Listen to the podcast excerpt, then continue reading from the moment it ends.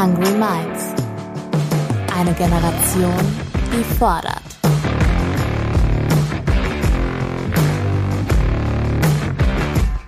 Mit und von Ronja Ebeling.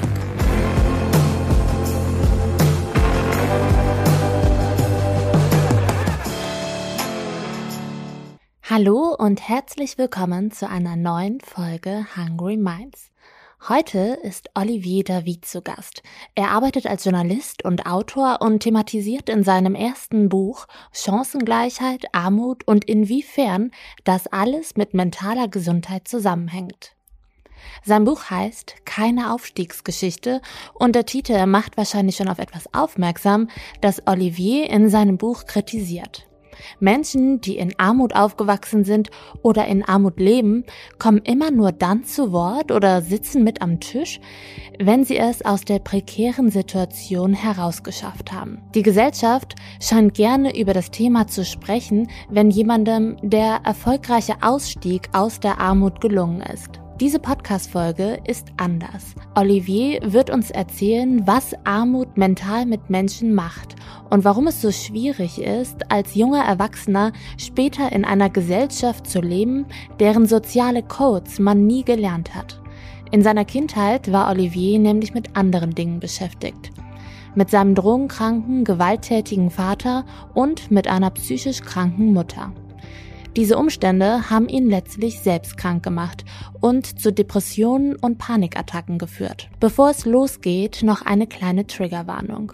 In dieser Folge werden verschiedene psychische Erkrankungen und sexualisierte Gewalt thematisiert. Wenn du das Gefühl hast, das tut dir gerade nicht gut, dann hör dir diese Folge lieber nicht oder zumindest nicht alleine an. Gleichzeitig möchte ich dir etwas an die Hand geben, wenn es dir mental nicht gut geht. Offizieller Partner dieser Folge ist nämlich die Techniker Krankenkasse. In ihren Angeboten rückt die TK deine mentale Gesundheit immer mehr in den Vordergrund und bietet zahlreiche Tools zu diesem Thema an, die easy zugänglich sind, weil nämlich vieles davon digital stattfindet. So zum Beispiel auch der TK Depressionscoach, der sich an Menschen richtet, die an einer leichten bis mittelschweren Depression erkrankt sind. Die Module wurden von ExpertInnen zusammengestellt und helfen dir, deinem Alltag mehr Struktur zu geben. Alle weiteren Infos verlinke ich in den Show Notes. So, und jetzt wünsche ich viel Spaß beim Hungry Minds Talk mit Olivier David.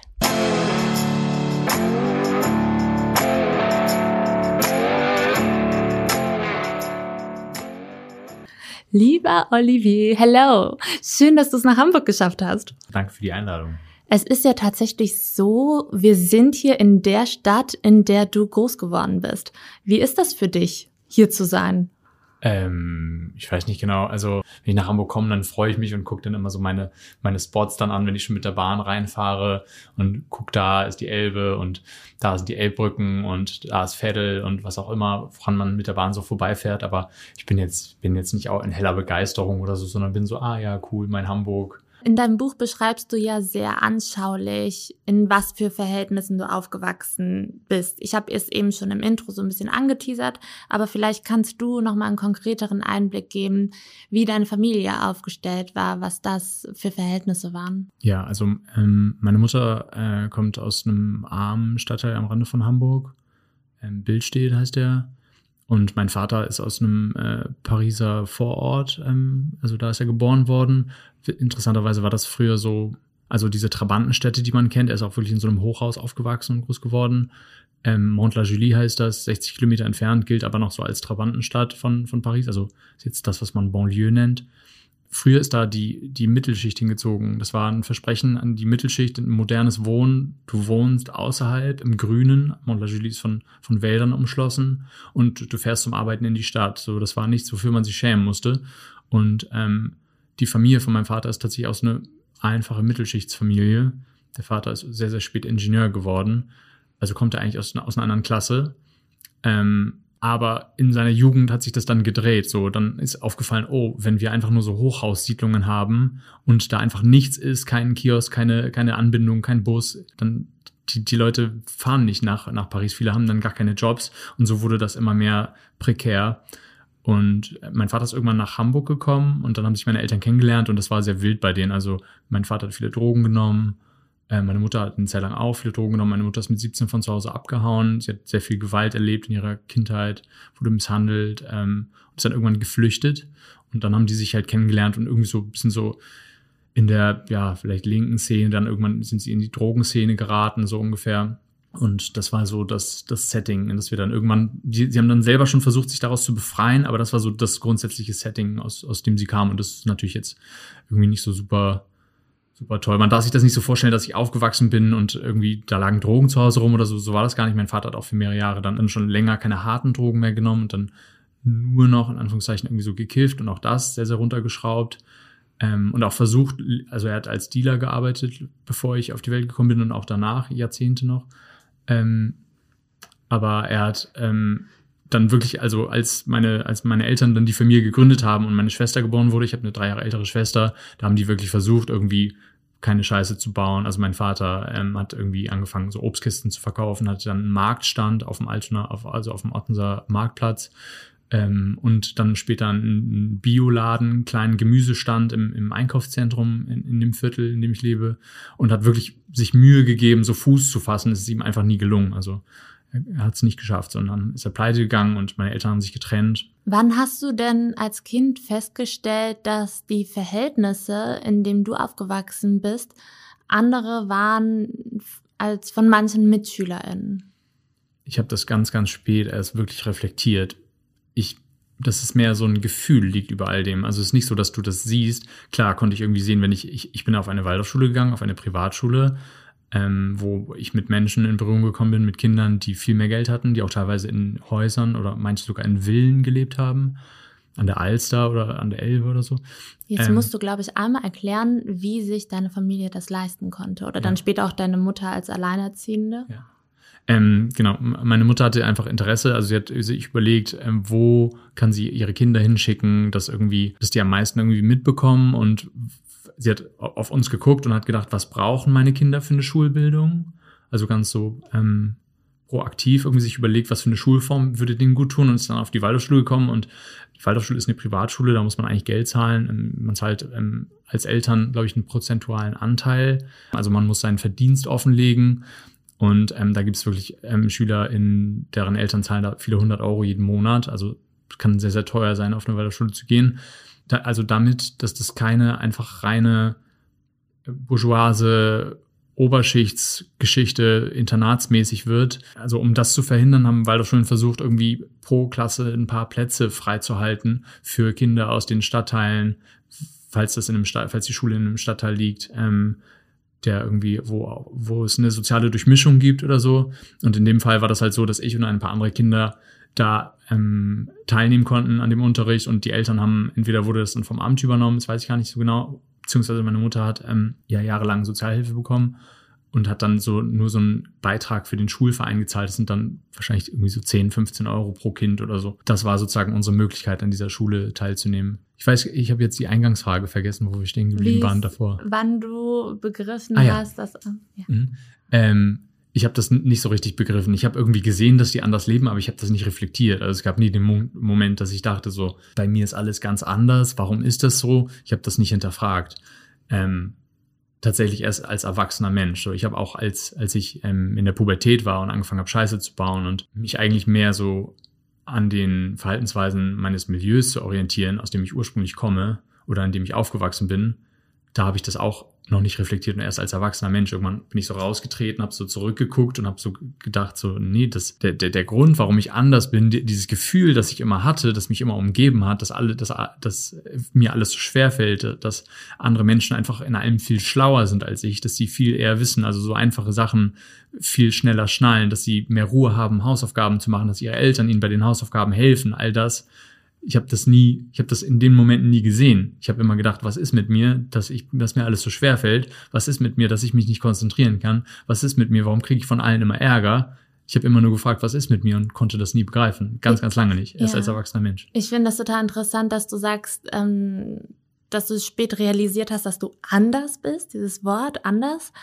Ähm, was woran hast du es dann festgemacht oder beziehungsweise welche gesellschaftlichen Codes hast du am Anfang nicht verstanden? Hast du da was ganz Konkretes? Ich hatte immer nur so, also an andere Kinder und Jugendliche, die gehen in einen Sportverein, die ähm, haben irgendwie ein soziales, intaktes Umfeld, die haben Kontakt, entweder ihre Eltern sind Vorbildsfunktionen für sie oder sie haben Kontakt zu ihre Familie ist größer, als, als sie es bei uns war. Sind ähm, dann nur mit meiner Mutter aufgewachsen und haben sehr isoliert gelebt. Also meine Mutter hatte kaum Freundinnen, ähm, war sehr so die Familie, die unsere Wohnung als Rückzugsort. Es sind fast nie Kinder zu uns zu Besuch bekommen, gekommen. Wir haben keine, ähm, keine Geburtstage gefeiert, also nur als Familie, aber halt, wir haben keine Kinder eingeladen oder so. Also während andere Kinder halt in einen Sportverein gehen und soziales Kapital sammeln, würde man nach Bourdieu sagen. Das ist ein Philosoph, der so eine Sozialtheorie erstellt hat in, in denen spricht er von verschiedenen Kapitalformen. Also es gibt einmal Geld als Kapital, aber dann gibt es auch soziales Kapital, also dass man anfängt mit anderen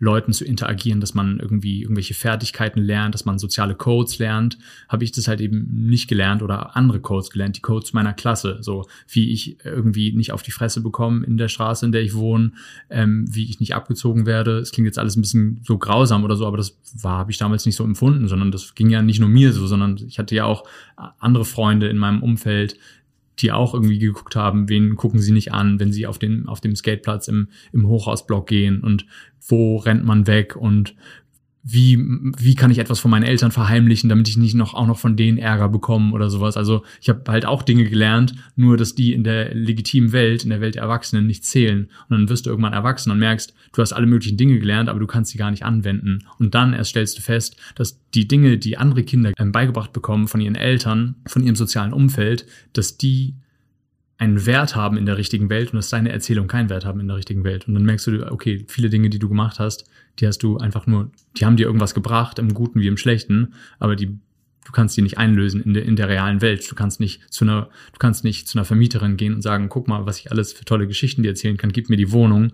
Oder du kannst nicht sagen, guck mal, was ich alles für tolle Geschichten erzählen kann, ähm, gib mir den Job dann gucken dich alle Leute an und sagen, wie du hast kein Abitur, so wie du hast kein Studium, was willst du hier? So sagen die nicht, aber das aber ist dann implizit ist ja in der Absage. Aber interessant, weil wenn ich dich so reden höre, habe ich ja trotzdem das Gefühl, du hast diese gesellschaftlichen Codes irgendwann gelernt und du bedienst dich ja auch an einer Sprache, Französisch, die ja sehr ähm, ich, ich spreche kein, ich sprech kein Aber du hast diese, du hast trotzdem diese Wörter, benutzt du ja dieses, ich kann es nicht richtig aussprechen, meine Französischlehrerin würde jetzt lachen, bourgeois. Mhm.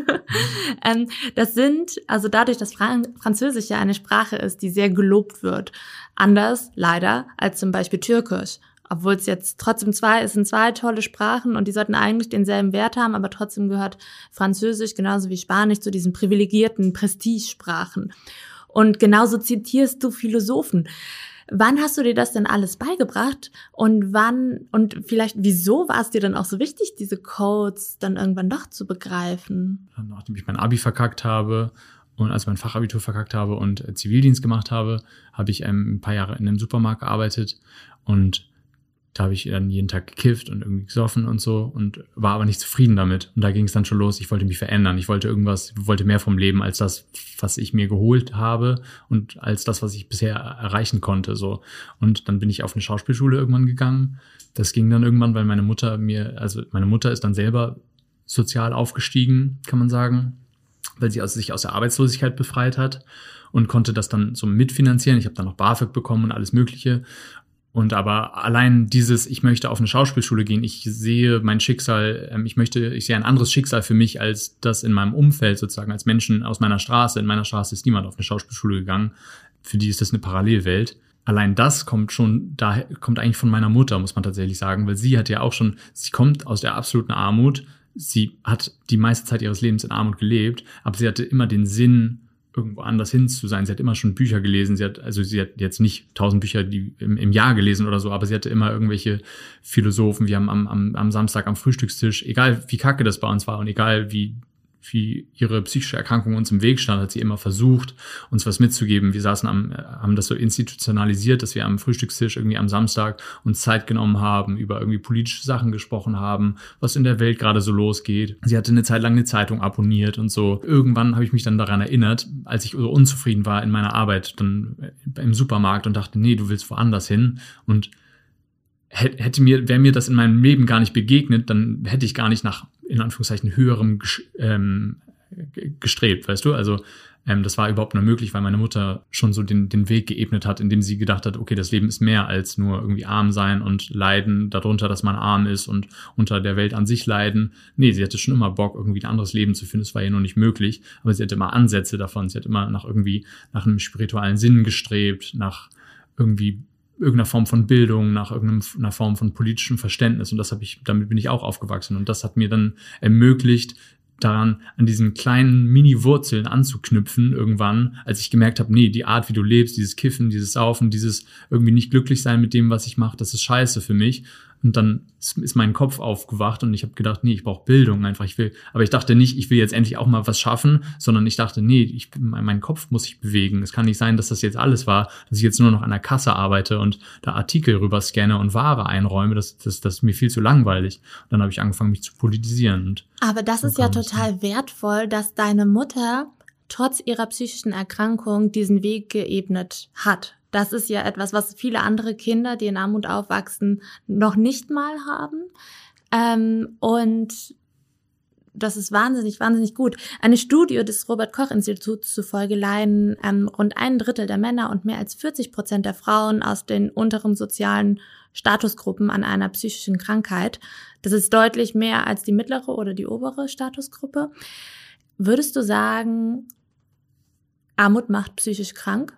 Ja, ähm, also einfach rein statistisch ja, weil, also du hast es ja gerade zitiert, 43 Prozent der Frauen werden im Zeitraum von einem Jahr psychisch krank. Das bedeutet, es kann sein, dass es sie nächstes Jahr wieder trifft. Das heißt, das sind, das sind im, im schlimmsten Fall wiederkehrende Probleme. Das bedeutet, die Wahrscheinlichkeit, dass eine Frau ihr ganzes Leben lang arm ist und nicht psychisch krank wird, ist eher gering. Nicht eine Phase hat, in der sie eine psychische Erkrankung hat, ist gering. Und das bedeutet ja, Armut macht psychisch krank. Nicht jede Person ist davon betroffen, aber es ist sehr wahrscheinlich, dass du davon betroffen bist im Laufe eines Lebens, wenn du arm geboren bist oder lange Zeit in Armut lebst. So. Was glaubst du, wäre mit dir passiert, wenn du diesen Change-Punkt nicht gefunden hättest und nicht gemerkt hättest, Bildung ist das, was ich brauche, um mich jetzt weiter fortzubewegen? Ich wäre, ähm, ich wäre nicht, ich wäre nicht glücklich einfach. Also ich war nie in irgendwas glücklich, ähm, nicht in dem, was ich gemacht habe. Ich bin es erst jetzt. Also zumindest habe hab ich, hab ich Momente, in, in denen ich Glück spüre über dem, was ich mache, wenn ich einen Text schreibe für eine Zeitung oder an, einem, an meinem Buch arbeite. Dann habe ich Momente, in denen ich denke, so ja, genau das willst du machen. Das ist genau das Richtige. Und das hatte ich davor noch quasi nie in meinem Leben. Ich habe ja eine Schauspielausbildung gemacht und habe da gedacht, das wär's. Leider habe ich da ein paar Dinge verwechselt. Also ich glaube, es gibt einfach Menschen, die sind besser geeignet für diesen Beruf. Ich habe ja auch in dem Beruf irgendwie ein bisschen gearbeitet, aber sehr am Rand. Also ich habe als Theaterpädagoge, Schrägstrich, Schauspieler, also habe so Kindertheaterstücke gespielt, an Schulen immer so ganz viel und habe da sehr so nischig irgendwie mich da so durchgehangelt, drei, drei, dreieinhalb Jahre und irgendwie auch mal als Sprecher gearbeitet, aber alles halt nicht erfolgreich und immer irgendwie drei, vier Nebenjobs. Ich habe im Lager gearbeitet, ich habe den Hamburger Hauptbahnhof angestrichen und das alles immer nebenbei gemacht, teilweise Nachtschicht und so. Ähm, und das war auch kein Weg, also diese Schauspielerei war auch kein Weg und das habe ich dann irgendwann herausgefunden, dass es mir irgendwie Spaß macht, aber dass es nicht meine pure Erfüllung ist, von der ich angenommen habe, bevor ich die Ausbildung gemacht habe, dass sie es ist, meine Erfüllung. Ähm, und die habe ich dann jetzt erst gefunden. Insofern ist das für mich alles. Also das ist unfassbar wichtig, dass ich diesen Moment habe. Und ähm, ich bin ganz dankbar dafür. Und deiner Mama ist jetzt der soziale Aufstieg gelungen, hast du gesagt, sie, oder beziehungsweise sie ist nicht mehr in, äh, sie ist nicht mehr arbeitslos, sie hat jetzt einen Job gefunden. Dir ist dieser soziale Aufstieg jetzt auch irgendwie gelungen, oder? Ich glaube nicht. Ich glaube, ähm, das sind zwei Sachen, die man auseinanderhalten muss. Deswegen heißt mein Buch auch keine Aufstiegsgeschichte, weil ich eben von mir behaupte, dass ich nicht aufgestiegen bin. Und zwar aus folgendem Grund. Ich habe kein Abitur. Ich habe durch die Art, wie ich aufgewachsen bin, eine psychische Erkrankung davon getragen. Das bedeutet, für Menschen, die eine psychische Erkrankung haben, ist die Gefahr, in Armut zu leben, viel, viel größer als für andere Menschen. So, ähm, ich arbeite in einem Job, also als Autor, als Journalist, als frei, frei arbeitender Autor, als frei arbeitender Journalist, ähm, der super prekär ist. Also es ist halt ganz interessant bei, bei, diese, bei dieser Art von Beruf, du arbeitest ja auch frei, mhm. ähm, dass ähm, mit dem extrem hohes soziales Prestige verbunden ist. Also die Leute sagen, oh, cool, du bist Journalist, spannend, erzähl mal was von deinem Job. Klar gibt's auch paar, die sagen, Kacke, du bist Journalist, hör auf, irgendwie so die Scheiße zu erzählen mehr. oder so. Genau, die wissen mehr, ja. Ähm, aber das sind, das sind Berufe, Autor zu sein. Du schreibst ein Buch. Oh, in, in, in meinem Viertel sagen alle, oh, der feine Herr schreibt ein Buch, so ungefähr. Ähm, oder sind halt stolz auf mich oder so. Ähm, das, das hat, das ist ein Job mit Prestige aber gleichzeitig ist er super prekär. Also er hat halt ein anderes Image, ne? Ja, genau. So, es ist halt, ähm, ein, ein, das ist wieder, da sind wir wieder bei diesen Kapitalsorten von von Bourdieu. Dass, dass ich, klar, sammle ich gerade Kapital ein, ich sammle soziales Kapital ein und kulturelles Kapital, indem ich mich, mich, mich fortbilde und sowas. Ähm, aber, aber davon ich, kannst du dir nicht die Miete bezahlen. Oder ich kann es ich kann's nicht so einfach sozusagen. Also ich, ich bin aktuell nicht arm, aber ich bin armutsgefährdet mit, mit dem, was ich verdiene. So, also ich verdiene, also es gibt so eine Armutsgefährdungsquote und wenn ich mir ausrechne, wie viel ich habe im Monat, dann weiß ich sozusagen, das wird mein Thema sein, aber das brauche ich gar nicht ausrechnen, weil das Gefühl ist eh da. Ähm, und wenn wir zurück zu meiner Mutter kommen, sie hat nie eine Ausbildung gemacht, sie hat einen Realschulabschluss und den musste sie sich erkämpfen. Also ihre Eltern hatten für sie gar nicht vorgesehen, dass sie einen Real Realschulabschluss macht, sondern sie sollte nach dem Hauptschulabschluss von der Schule gehen, ähm, weil sie Hausfrau werden sollte. Und sie hat einen Job gefunden, ähm, erst in Teilzeit und dann in Vollzeit ähm, und konnte sich daraus befreien. Aber auch ihre Befreiung ist nur temporär. Das heißt, die Wahrscheinlichkeit, dass sie wieder in Armut landen wird, irgendwann ist sehr, sehr hoch, weil sie nicht genügend Rücklagen irg irgendwann haben wird, weil ihre Rente nicht so hoch sein wird wie die von anderen, dadurch, dass sie jahrelang arbeitslos war, davor teilweise mit uns Kindern zu Hause war. Das finde ich ist ein, sorry, wenn ich dich da mhm. unterbreche, aber ich finde, das ist ein ganz krasses Thema. Wenn du jetzt schon weißt, okay, deine Mama wird sehr wahrscheinlich in Altersarmut landen. Was macht das mit dir? Weil ich habe das Gefühl, dass ich meinen Eltern gegenüber so eine Verantwortung habe.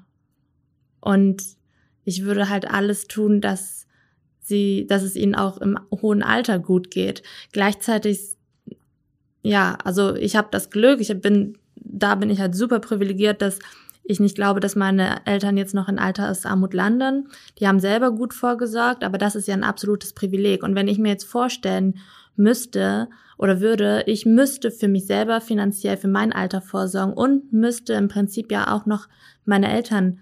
Ich habe gar nicht diesen Gedanken, weil ich weiß, dass ich selber sozusagen, also ich kriege ja einen Rentenbescheid, weil ich ja schon einige Jahre in meinem Leben gearbeitet habe und ich weiß, was da drauf steht und ich weiß, dass ich durch sozusagen sollte nicht irgendwas völlig Absurdes passieren, ähm, dass ich durch die Art, wie ich arbeite, die mich zwar irgendwie auf der einen Seite glücklich macht, die aber furchtbar prekär ist und dass ich dadurch wieder in Altersarmut selber landen werde. Das heißt, diese Frage, kann ich für meine Eltern da sein? Der Wunsch ist natürlich da, aber es ist völlig entkoppelt von der Wirklichkeit, weil es für mich da keine Option gibt. So, mein Vater lebt in Frankreich, lebt von Arbeitslosengeld, er lebt in einer Sozialwohnung. Meine, meine Schwester hat jahrelang Sozialhilfe bekommen, die ist jetzt seit diesem Monat in Arbeit sozusagen wieder. Ähm, meine Mutter hat 40, 42, 43 Jahre in absoluter Armut gelebt und wird irgendwann wieder darin landen. Ich werde irgendwann wieder darin landen.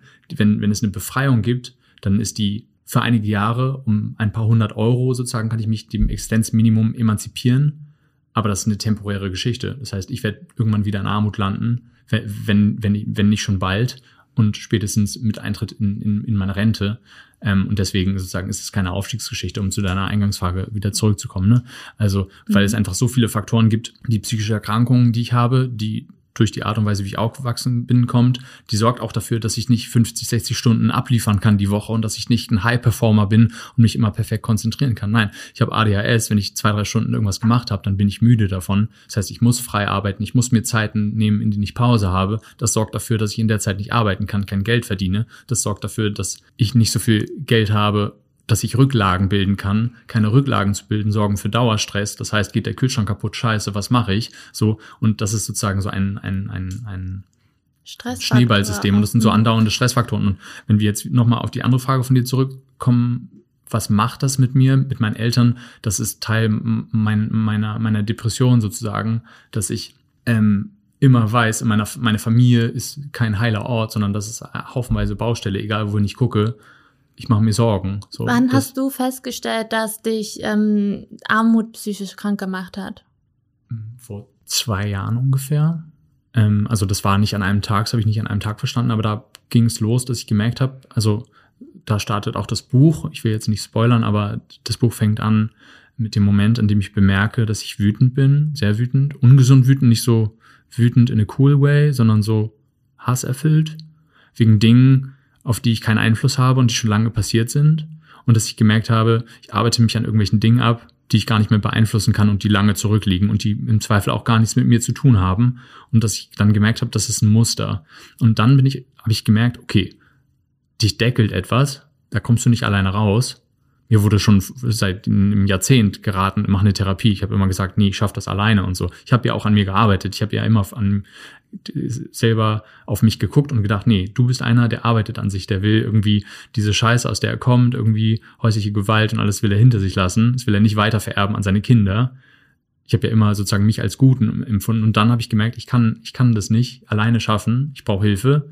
Dann habe ich eine Therapie angefangen und dann in der Therapie ging es immer weiter in den Keller psychisch gesehen. Also mir ging es immer schlechter. Das ist ja oft so ein Phänomen, ähm, wenn man eine psychische, psychische Erkrankung hat, dass man denkt, ah ja geil, ich hole mir Hilfe, jetzt wird alles besser. Und nee, es wird erstmal schlechter, weil du an, an die Dinge rangehst, an die Päckchen, die du irgendwie liegen hast.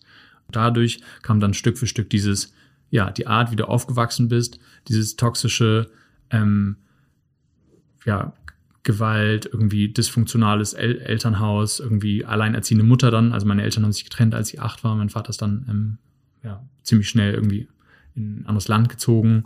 Ähm, das hat mir alles nicht gut getan. Und dann habe ich auch gemerkt, ich will meine Eltern gar nicht freisprechen von ihrer Schuld, weil sie haben auch Dinge getan, die nicht cool sind und ähm, die man nicht machen sollte. Aber dass sie selber aus so Systemen der Armut kommen und ähm, Armut bedeutet nicht, dass du deine Kinder schlagen musst, aber arme Menschen haben viel mehr Druckpunkte, viel mehr Stressoren, also Stressfaktoren und je mehr Stressfaktoren du hast, desto mehr Fehler machst du und desto anfälliger bist du für schlechte Verhaltensweisen. Ich würde sagen, also arme Menschen sind nicht schlechtere Menschen, sie haben einfach nur mehr Druck, mehr Stress, mehr, ähm, ja, mehr, mehr Punkte irgendwie mehr Hürden stehen ihnen im Weg und ähm, dann ist es leicht, über diese Hürden zu stolpern. Ah, die Gewalt, die du eben angesprochen hast, wird jetzt schon zu Anfang deines Buches sehr explizit. Du wolltest dich prügeln, du wolltest diese Aggression rauslassen. Was hat das denn mit deiner Kindheit zu tun, dass vielleicht auch dein Vater dir diese destruktive Wut vorgelebt hast? Du hast mitbekommen, wie er deine Mutter geschlagen hat. Ähm, du hast zum Beispiel auch mitbekommen, wie dein Nachbar eine Nachbarin vergewaltigt hat. Die Szene fand ich übrigens sehr ähm, doll. Ja, was hat das damit zu tun, glaubst du?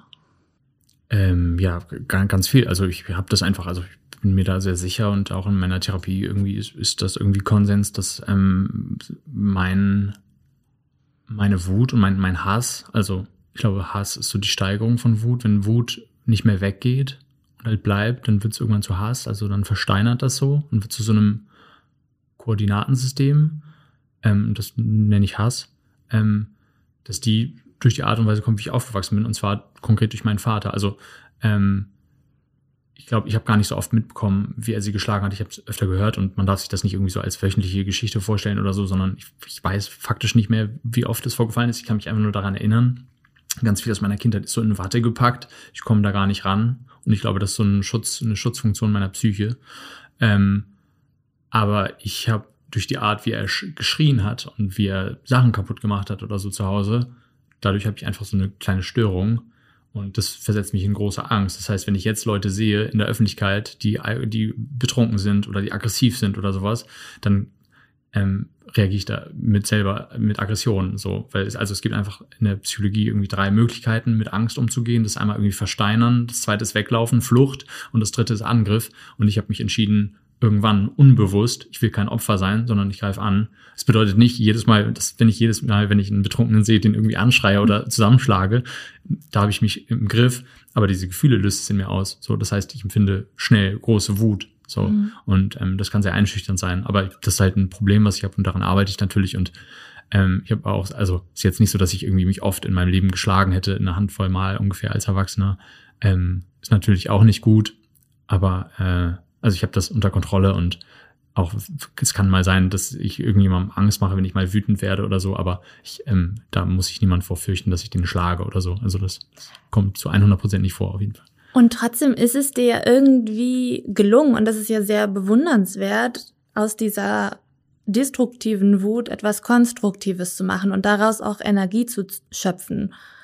Was war da dein Trick? Gibt's, also wie ist dir das, hört sich so doof an, aber wie ist dir das gelungen? Weil das ist ja eigentlich der Schlüssel zu allem im Leben. Also so geht man, ja, also es kann dann ja auch helfen, wenn es um das Thema Frustration geht, was einen ja auch wütend machen kann.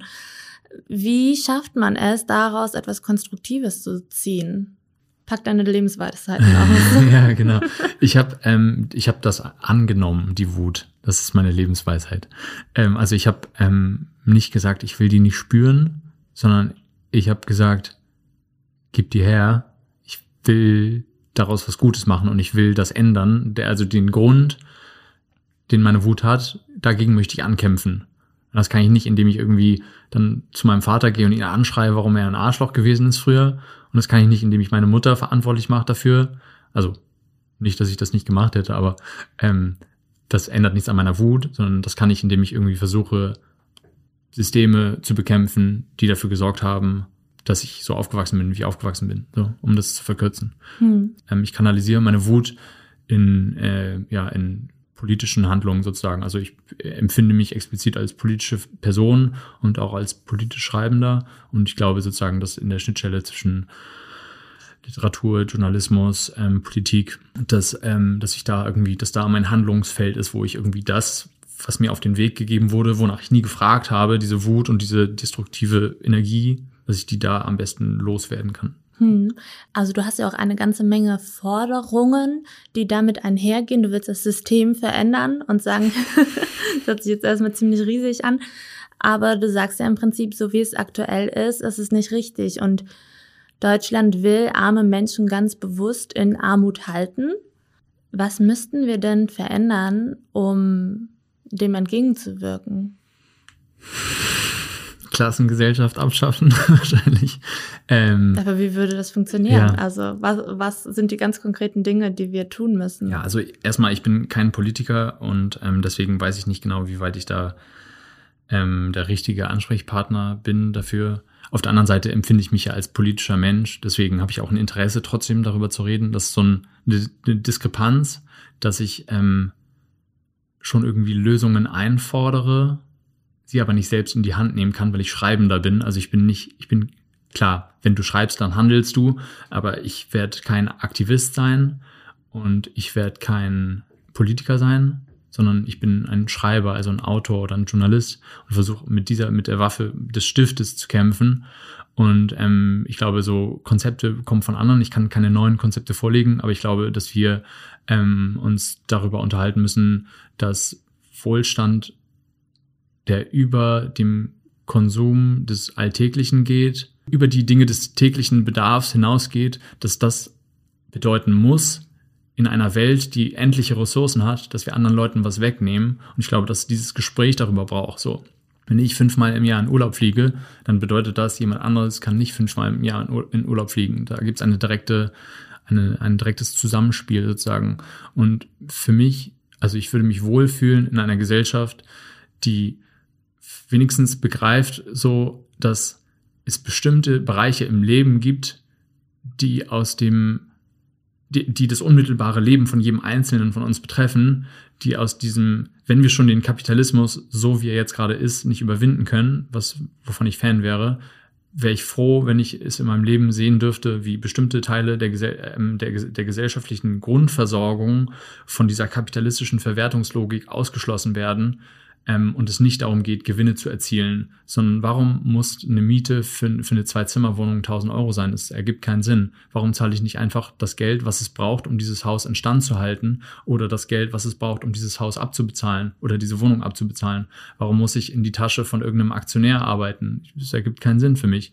Ähm, da besitzen Leute Produktionsmittel und ähm, Kapital und das legitimiert sie dafür, dass ich bis dass ich um 8 Uhr zu einer, zu einer Arbeit gehe am Fließband und bis um 14 Uhr für meinen Lohn arbeite und die letzten vier Stunden nur dafür, dass er sich einen Benz kaufen kann, sehe ich nicht ein. Also Mhm. da da wird es auch für mich keinen, keinen Kompromiss geben oder so. Das ist für mich ein, ein falsches System. Es braucht kein Reichtum. Die Leute brauchen nicht eine Yacht haben oder zehnmal im Jahr in Urlaub fliegen. Es braucht es nicht. Wenn, wenn, wenn wir sozusagen das verhindern würden und das Geld umverteilen würden, dann würde es keine Hungertod mehr geben. So, finde ich eine gute Idee eigentlich. Das heißt, es geht ganz viel auch um das Bewusstsein der eigenen, ja, oder um das Bewusstwerden der eigenen Privilegien, dass man, dass wenn man dann diese Privilegien hat, gar nicht checkt, wie klassistisch man auch vielleicht anderen Menschen gegenüber ist. Also ich würde da schon direkt widersprechen mit den Privilegien. Mir geht es nicht darum, dass die Leute verstehen, was für Privilegien sie haben, sondern im Endeffekt geht es mir darum, dass diese Leute die Privilegien nicht haben dürften in, ein, in einer idealen Welt. Also ich möchte in einer Welt leben, in der ein Mensch nicht diese Privilegien hat. Das heißt, sozusagen am Ende bin ich Fan einer Idee, dass ich dem Menschen, der diese Privilegien hat, die Privilegien wegnehmen will. Aber ich, dafür müssen sie ja erstmal checken, dass sie diese Privilegien haben. Also das ist halt, wenn man in so einer Bubble aufwächst, in der es total normal ist, fünfmal im Jahr in den Urlaub zu fliegen, dann kriegt man ja auch gar nicht mit, dass es manche Menschen gibt, die das eben nicht können. Ja, ich, ich glaube, wir gehen von zwei verschiedenen Gesellschaften aus. Und zwar, glaube ich, so wie ich das verstehe, gehst du von der Gesellschaft aus, ähm, dass Leute sich ihre Privilegien eingestehen und dann sagen, ah, okay, ich trete davon zurück. Und ich glaube, das wird nicht passieren, weil ich du glaube. willst den Nee, konkret wegnehmen. Nee, ich, ich, ich glaube sozusagen so, wenn wir uns die Geschichte angucken, dann funktioniert das nicht. Also ähm, so soziale Fortschritte werden erkämpft von unten in Anführungszeichen, von den Leuten, die sie nicht haben und nicht von denjenigen, die sagen, ah fuck, ich besitze sehr, sehr viel, ich gebe sie ab. Sozusagen, wenn du dir den Lauf unserer Geschichte anguckst, dann sind die großen Umverteiler, also unsere Welt ist in vielen Teilen viel gerechter geworden, aber diese Gewinne ähm, sind nicht erzielt worden, indem irgendwelche Landlords gesehen haben oder irgendwelche Großbürger gesehen haben, ah, irgendwie die hungern da, dann gebe ich denen mehr zu essen, sondern indem die Leute, die wenig zu essen haben, so lange explizit nach mehr Essen gefragt haben und gestreikt haben und sich organisiert haben. Da sind wir jetzt bei der Essen französischen Revolution. Genau.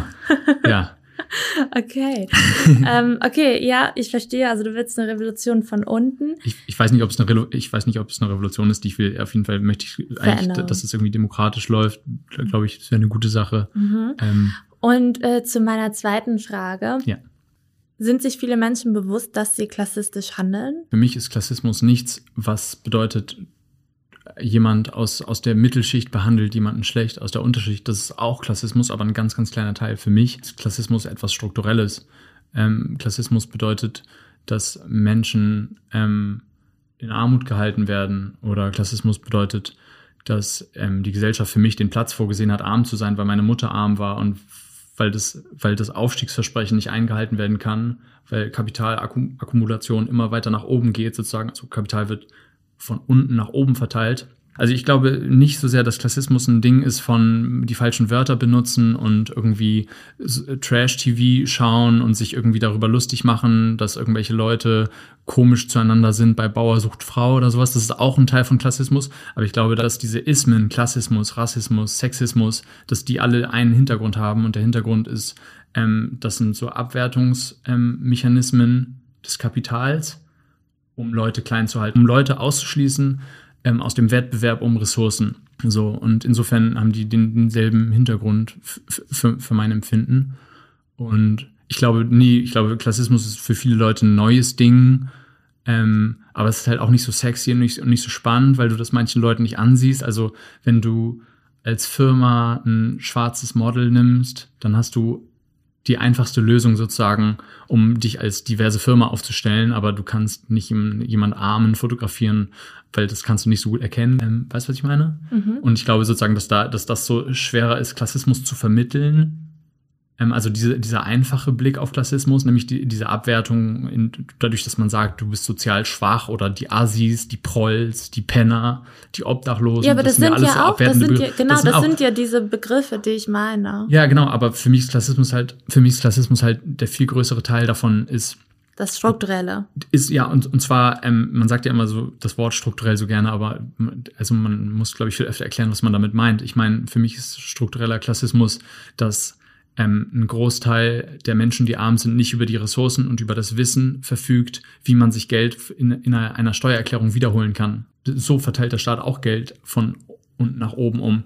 Dadurch, dass Leute ähm, die äh, in der Mittelschicht leben, sich einen Anwalt leisten können, der das für sie macht, einen Steuerberater, einen Rechtsanwalt, irgendjemanden, der das in die Hand nimmt und sagt, gib mir alle deine Papiere, ich hole für dich das Beste raus, können die irgendwie 2.000, 3.000 Euro jedes Jahr Fantasiesumme jetzt, aber können sie Geld wieder bekommen, das andere Leute ausgegeben haben für jemanden, der arm ist, der kauft sich ein Getränk und das Geld ist für immer weg. Jemand aus der Mittelschicht, der sagt, Moment mal, den Bon kann ich aufbewahren, da hole ich mir die sieben Cent, jetzt mal so als, als äh, einfaches Beispiel gesagt, die sieben Cent hole ich mir wieder. Das ist das ist eine klassistische Struktur. So. Und wie beobachtest du es, dass die Mittelschicht in den letzten Jahren ja immer dünner geworden ist und immer mehr Menschen eben nach unten absacken? Da gibt's äh, eine Studie. Ich habe äh, mir eine Notiz gemacht, weil ich da ein Zitat drin habe. Ich habe ähm, auch gerade selber einen Text darüber geschrieben. Ähm, die Studie der OECD ähm, kommt zu äh, der Überzeugung, dass die Institutionen, das ist jetzt ein Zitat, die Institutionen der sozialen Marktwirtschaft sind immer weniger in der Lage, das Aufstiegsversprechen tatsächlich einzulösen. Und das ist halt eine Bankrotterklärung meiner Meinung nach, weil das bedeutet, ähm, das Aufstiegsversprechen, was wir haben, das hat in den 60er, 70er Jahren einfach Millionen Leute aus der Armut des Kriegs, also sozusagen da, da, daher gründete ihre Armut, dass Deutschland vor dem Nichts stand und dass dieses Aufstiegsversprechen der sozialen Marktwirtschaft hat Millionen, wirklich 20, 30 Millionen Leute aus der Armut geholt und sie zu Reichtum, zu einfachem Reichtum gebracht.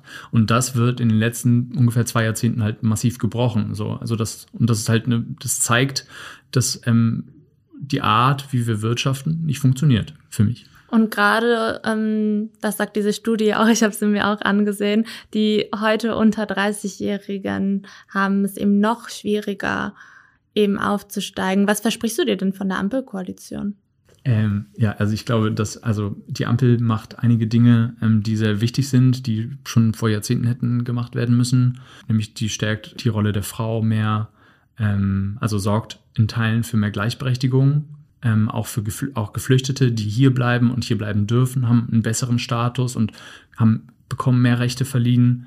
Ähm, das sind alles Dinge, die wichtig sind und die progressiv sind, die aber also ich weiß nicht, wie lange man den jetzt dafür auf die Schulter klopfen soll, weil ich finde, das stünde Deutschland schon vor 20 Jahren gut zu Gesicht, wenn man das auch schon vor 20 Jahren gemacht hätte. Trotzdem gut, dass sie eingetroffen sind. Nur wenn wir jetzt von dieser vertikalen Gleichberechtigungsebene weggehen, sozusagen auf horizontaler Ebene, wenn du dir eine Klassengesellschaft vorstellst, in, in der wir leben, ähm, da tut sie halt nichts. Also 12 Euro Mindestlohn ist eine gute Sache, aber das ist einer von mehreren Sachen, ähm, die passieren müssten, und ich sehe mit einem Finanzminister Lindner, der FDP, die FDP ist die Partei der Reichen, ähm, sehe ich keine Chance auf eine reelle Umverteilung. Also ähm, ich weiß nicht, wir sind davon, glaube ich, sehr, sehr weit entfernt, dass die Ampelkoalition wirklich für soziale Gleichheit steht. Würdest du sagen, Unsere Generation oder die junge Generation hat sich jetzt mit einem Finanzminister Lindner das eigene Grab geschaufelt, weil es um unsere Altersvorsorge, um unsere Altersarmut geht? Ja, definitiv. Ähm, also diese Aktienrente zum Beispiel ist halt einfach, das ist halt ähm, ins Private verschoben auch die Wirtschaft regelt sozusagen, anstatt ähm, ein faires ähm, Rentenmodell aufzustellen ähm, irgendwie zu sagen, ja, das in, das in den freien Markt zu geben und zu sagen, ja, dann müssen die Leute eben in Aktien investieren, ist halt ein so hängen gebliebenes, eine, eine so hängen gebliebene Idee. Du hast davor ja schon angesprochen, dass eben Leute aus bildungsfernen Haushalten, Leute, die in Armut aufgewachsen sind, vielleicht eben nicht das Wissen haben, dass sie die Steuererklärung machen können und sich dadurch Geld zurückholen können.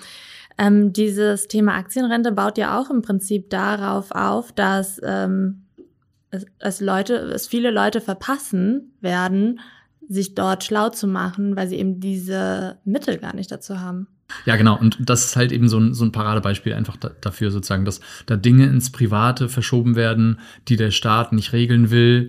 In, in, Im Fall der FDP aus einem Kalkül, und zwar aus einem politischen Kalkül, weil es eben dem Klientel der FDP nutzt wenn man das gesamtgesellschaftlich sieht, dann ist es eher eine Tollpatschigkeit, ähm, das verpasst zu haben, weil äh, es werden ja immer mehr alte Leute sein und immer weniger junge, wenn das jetzt so weitergeht, wie wenn das den Kurs nimmt, den es irgendwie seit wahrscheinlich irgendwie 20 Jahren oder so nimmt. Ähm, und dann wird das Problem ja immer größer. Hm. Ähm, ja, ich glaube halt auch nicht, dass unsere Generation jetzt so viele oder so wahnsinnig viele Kinder auf die Welt bringen wird, denn du hast ja diese Studie vorhin angesprochen und die sagt ja eben auch, dass ein Familienhaushalt heutzutage zwei Verdienende braucht. Sie braucht zwei Einkommen, um überhaupt in der Mittelschicht äh, zu sein. Wenn in vielen Fällen, wenn es nur einer das Geld verdient, wie es ja früher häufig war, rutschen diese Familien ja. automatisch ab. Um, du bist ja bei einer alleinerziehenden Mutter groß geworden. Was wünschst du dir denn für Alleinerziehende? Oh Gott, ähm, ich weiß auf jeden Fall, wie meine Mutter uns großgezogen hat und was sie für finanzielle Möglichkeiten hatte und weiß um die prekäre Situation von Alleinerziehenden und ähm, bin mir sicher, da muss irgendwie was getan werden, aber ich glaube, da bin ich wirklich der Falsche irgendwie, weil ich da nicht in dem Thema drin bin, zu wissen, was die für steuerliche Entlastungen haben müssten oder so. Auf jeden Fall eine Erhöhung des, Mindestlohn, des Mindestlohns ist gut, aber da gibt es bestimmt Leute, die da schon sich schlaue Gedanken gemacht haben und da bin ich, glaube ich, der Falsche. Aber auf jeden Fall sind das, gehören die ja zu den, am, zu den äh, Personengruppen, die am prekärsten leben, durch, durch, durch Kinder, durch dann alleinerziehend sein, durch nur eingeschränkt arbeiten können in vielen Fällen. Und das sorgt dann ja wieder direkt für Altersarmut. Also mhm. da muss man irgendwie ran, aber da habe ich leider keine, keine Infos oder keine Ideen oder kein, keine Agenda ja. oder kein Wissen. Alleinerziehende sind ja die Gruppe, die am stärksten armutsgefährdet sind. Und ich finde, also ich finde halt diesen Gedanken ziemlich krass, dass seine Mutter dich damals in den 90ern ähm, mit Ach und Krach durchgefüttert hat. Und für unsere Generation wird's halt noch mal härter. Für Frauen oder es sind ja meistens Frauen, die alleinerziehend sind, wird's halt noch mal krasser, die Familie dann durchzukriegen. Also das, das wird nicht besser. Nee, das stimmt. Und ja, genau, die Armut nimmt ja auch zu. Ne? Da sind wir dann wieder bei dem bei dem Thema auch der Studie, dass halt immer mehr Leute verarmen, dass immer mehr Leute absteigen aus der Mittelschicht oder eben zumindest nicht aufsteigen. Mhm. Genau. Olivier, es war mir ein Fest. Wir sind am Ende des Podcasts angekommen. Ähm, ich fand es richtig schön, dass du da warst. Ich glaube, die Zuhörenden haben super viel gelernt und auch wenn ich es nicht sagen soll, sind sich nochmal ihren eigenen Privilegien bewusst geworden, wie sie aufgewachsen sind. Ja, das hilft auf jeden Fall schon mal ein kleines bisschen. Vielen Dank, dass ich dabei sein durfte. Cool. Wenn euch die Folge auch gefallen hat, dann hinterlasst uns doch eine schöne Bewertung bei iTunes oder schreibt mir euer Feedback. Ich packe euch das Buch von Olivier nochmal äh, in die Show Notes, damit ihr es direkt bestellen könnt. Ich hoffe, wir haben euch neugierig gemacht und ansonsten sage ich Tschüss, bis zum nächsten Mal.